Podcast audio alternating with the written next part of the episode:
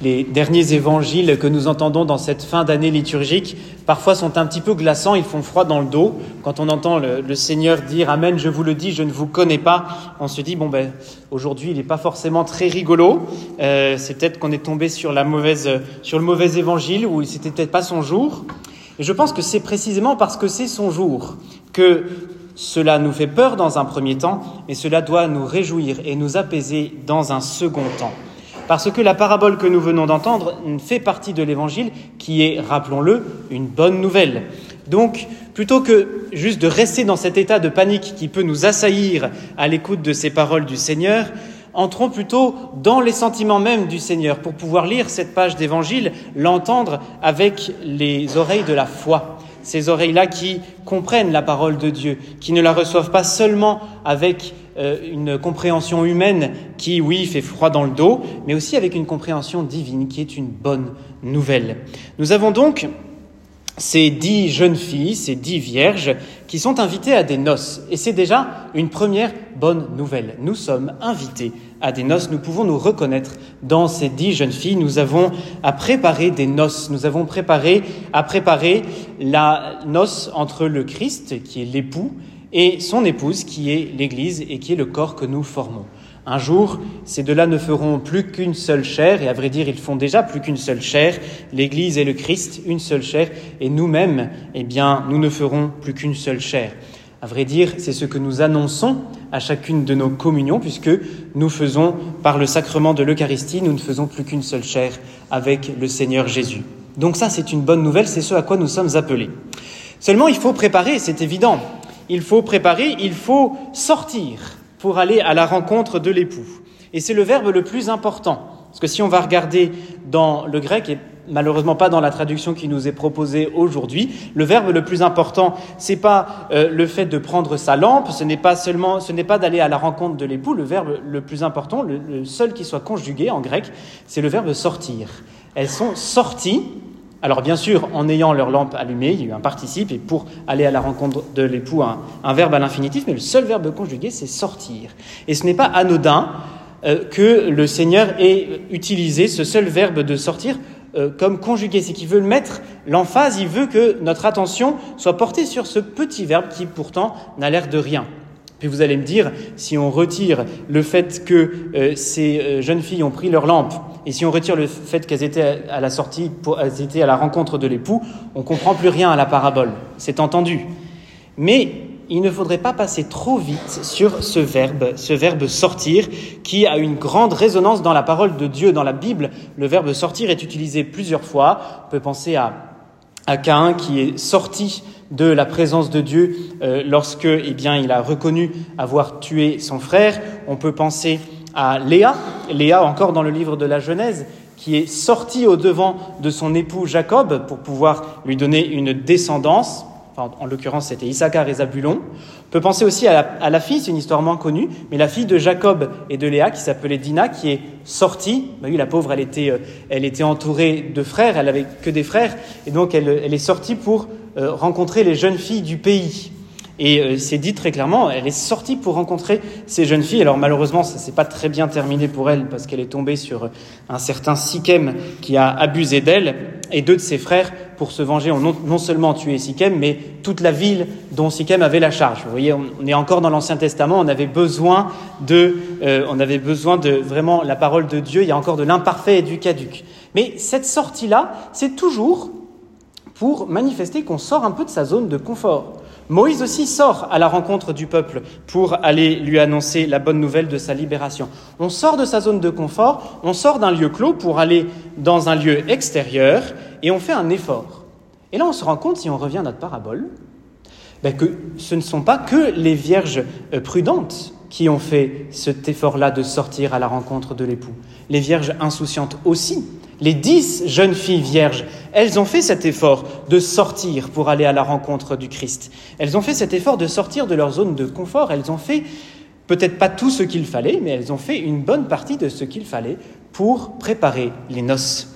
Et c'est bon à savoir pour nous, parce que peut-être que nous avons le sentiment, puisque nous faisons partie de, l'Église et que nous, sommes, nous avons une position peut-être un peu difficile à tenir dans notre société, que nous avons déjà fait beaucoup d'efforts, que nous avons une position qui est peut-être pas si facile à tenir, que nous aussi nous sommes sortis, nous avons peut-être déjà pris des coups, ben c'est vrai. C'est vrai, c'est déjà une belle partie du chemin et il faut reconnaître que même les plus insouciants parmi nous l'ont fait. Seulement, seulement, ce n'est pas tout ce qu'on nous demande de faire tout ce qu'on nous demande de faire, c'est à la fois un peu plus et un peu moins. Un peu plus parce qu'il faut évidemment aller chercher un flacon d'huile, et un peu moins parce que ce flacon d'huile ne vient pas de nous. Et c'est rassurant ça aussi, parce que quand on est dans le monde de la grâce, il n'y a même pas besoin d'aller acheter de l'huile. On sait que la grâce, c'est gratuit, il n'y a qu'à se servir. Il n'y a qu'à prendre avec nous les flacons d'huile. Ils sont à notre disposition. Ils sont à notre disposition dans le sacrement de l'Eucharistie. Ils sont à, disposition dans le sacrement de la confession, etc. etc. C'est gratuit, c'est donné. Il n'y a vraiment qu'à se servir. Mais seulement, eh bien, il s'agit quand même d'être vigilant et de faire l'effort pendant notre vie d'aller puiser à la source d'huile, d'aller chercher ces flacons qui sont mis à notre disposition. Et là, pour le coup, il y en a qui sont insouciants, c'est vrai. Donc il y a ce thème, cette première, ce premier verbe qui est celui de la sortie. Il y a un deuxième thème dans cette parabole qui est très important aussi, c'est le thème du sommeil. Et c'est pas un sommeil coupable, contrairement par exemple au sommeil des apôtres pendant l'agonie. Voilà, Pierre, Jacques et Jean qui s'endorment au moment où le Christ souffre. Bah oui, là, c'est vraiment, c'est pas le moment de dormir. Alors que là, non, on leur fait pas le reproche, vous voyez, à ces dix jeunes filles de s'être endormies. L'époux tardait à venir, elles se sont toutes endormies. Alors déjà, ça nous montre que tous les sommeils ne sont pas coupables. Nous avons parfois bien raison de nous reposer, nous avons parfois bien raison de dormir, pourvu que ce ne soit pas de la paresse, mais le repos d'un travail bien fait, c'est légitime. Et remarquez vraiment que ces dix jeunes filles, là aussi, on ne leur, fait pas, on ne leur tient pas grief de ce sommeil-là. Mais ce sommeil, il a une portée encore plus grande, et c'est pas pour rien que l'Église nous propose en deuxième lecture l'épître aux Thessaloniciens. Nous ne, voulons pas vous laisser dans l'ignorance au sujet de ceux qui se sont endormis, c'est bien, d'accord, mais ceux qui se sont endormis dans la mort. Et le sommeil de ces dix jeunes filles, eh bien, il est l'annonciateur, il est le modèle, il est l'exemple du sommeil de la mort c'est toutes, toutes se sont assouplies, elles sont toutes à la même, logées à la même enseigne, elles se sont toutes assouplies, et ce sommeil n'est pas plus coupable, n'est pas, n'est pas du tout coupable, parce que, eh bien, c'est le lot commun. C'est ce qui arrive à tout le monde, c'est ce qui arrive à ces dix jeunes filles, qu'elles soient insouciantes ou prévoyantes, il n'y a pas de différence, on s'endormira tous un jour dans la mort. Seulement, seulement, il y a la voix de l'archange qui arrive au moment du jugement dernier, et tous nous sommes appelés à ressusciter. Tous nous sommes appelés à toutes, nos âmes sont appelées à rejoindre nos corps pour le grand jugement dernier. Et c'est l'arrivée de l'époux. Et ce jugement qui de soi peut nous faire peur, c'est aussi une bonne nouvelle parce que c'est l'arrivée de l'époux. L'époux arrive, l'époux est là. L'époux, eh bien véritablement, il est celui que nous attendions depuis toute notre vie, depuis le début de notre existence. Il est celui pour qui nous avons été créés. Il est là, il arrive. C'est une bonne nouvelle. Seulement quand on se réveille du sommeil de la mort, eh bien on se réveille avec non pas nos mérites, nos petits mérites personnels, mais on se, retrouve avec toute la grâce qu'on aura engrangée. On, on, se retrouve avec tout ce que le Christ nous a mérité pour nous sur la croix et qu'on se sera approprié tout au long de notre vie à longueur de sacrements, d'actes de charité, de prières, etc., etc. Et là, pour le coup, eh bien, nos actes de charité, nos prières, les sacrements auxquels nous avons pu participer, ce sont nos flacons d'huile. Si, eh bien, on a cru mener une vie loin de Dieu, eh bien, on va se rendre compte qu'on a tous une lampe à huile, mais certains ont de l'huile, ou certaines ont de l'huile pour la faire briller, et d'autres non. Et ça, c'est véritablement l'objet, non pas de notre, euh, de notre frayeur, pour, euh, pour, la, pour la vie éternelle. C'est l'objet de notre vigilance, de notre prudence à nous. Se dire, mais finalement, je travaille sur cette terre, c'est vrai, je trime, je suis sorti de ma zone de confort. C'est pas évident. Je suis membre de l'Église catholique. Déjà, à l'extérieur, on a des ennemis, mais parfois même à l'intérieur, on a l'impression qu'il y a des gens qui vont se battre contre nous. On a des faux frères. On a tout un tas d'épreuves personnelles, des épreuves familiales. Et tout simplement, parfois, on a négligé d'aller chercher la consolation divine là où elle se trouvait. Parfois, on a négligé d'aller chercher la grâce là où elle se trouvait. Et on ne peut véritablement s'en prendre qu'à nous-mêmes. Parce que, au milieu de toutes ces épreuves, il y avait accès encore à la grâce. Au milieu de toutes ces épreuves, il y avait celui-là même qui avait accepté de prendre sur lui chacune de nos épreuves en mourant pour nous sur la croix. Il n'y avait qu'à se servir. Et voilà pourquoi cette parole du Christ à la fin paraît extrêmement dure à entendre, mais il ne faut pas blâmer le Christ. Amen, je vous le dis, je ne vous connais pas. C'est parce que finalement, je ne vous ai jamais vu. en fait, je ne vous reconnais pas. Je n'arrive pas à vous reconnaître. Vous n'avez pas les traits de mon visage. Vous n'avez pas.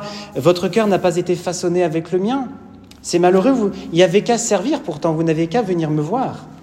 Alors c'est un avertissement plutôt bien délicat de la part du Seigneur. Si il nous dit cette phrase, ce n'est pas pour que nous, l'entendions un jour contre nous, c'est plutôt pour que personne autour de, enfin en nous-mêmes et autour de nous ne l'entende un jour.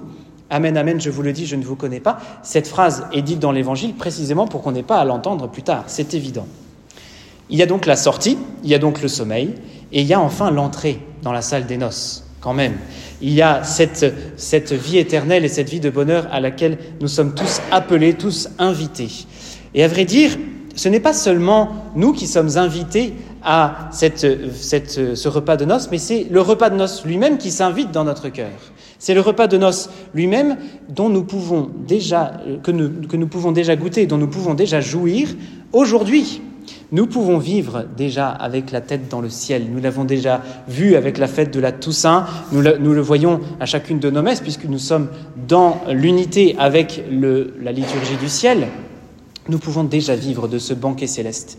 Et si nous acceptons cela, si nous acceptons véritablement de vivre dès à présent avec notre cœur et nos pensées dans le ciel, alors oui, nos lampes ne cesseront pas de, brûler de l'huile et on aura de l'huile non seulement pour nous, mais pour les autres. Parce que ces braves jeunes filles insouciantes qui disent Donnez-nous de votre huile car nos lampes s'éteignent, ben, il y a bien un moment où elles auraient pu demander, et c'était pendant la journée, au moment où les marchands étaient ouverts et au moment où les jeunes filles prévoyantes allaient chez les marchands. Elles auraient pu dire, bah tiens, tu vas chez le marchand, ben, tiens, voici, euh, voici un denier, et rapporte-moi un flacon pour moi aussi. C'était le moment. Parfois, on a besoin de l'huile des autres parce que on n'est pas capable de se la procurer à soi-même. On a besoin de nos frères, et c'est ça la communion des saints. On a besoin de l'huile des autres, et, ces filles, hein, ces jeunes filles insouciantes auraient très bien pu le faire. Alors, nous aussi, nous aussi, nous avons à vivre véritablement dans le banquet céleste dès à présent. Si nous avons suffisamment d'huile pour nous, Tâchons de répandre notre huile sur ceux qui en ont moins, parce que c'est le moment, et plus tard ça ne le sera plus. Et si nous avons le sentiment de manquer d'huile, si nous avons le sentiment de manquer d'énergie, si nous avons le sentiment finalement que nous avons été euh, insouciants et que nous n'avons pas recueilli toute la grâce que nous pouvions recueillir, alors oui, allons profiter de ceux qui ont reçu la grâce, allons profiter de ceux qui nous entourent et qui prient pour nous, allons véritablement vivre de cette communion des saints. Alors non, nous n'entendrons pas Amen, je vous le dis, je ne vous connais pas, mais nous entendrons véritablement cette phrase Bon et fidèle serviteur, entre dans la joie de ton Maître. Tu m'as connu sur cette terre, je veux te connaître pour l'éternité. Amen.